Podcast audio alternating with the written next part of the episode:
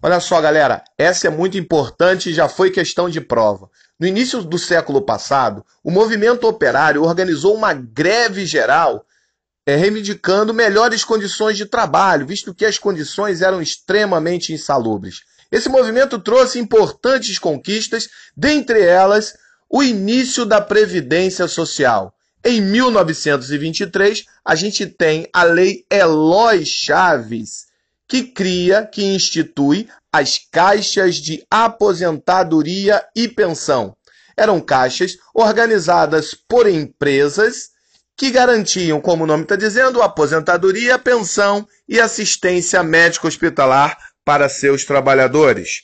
Fique atento e confira lá as questões no nosso material. Bons estudos!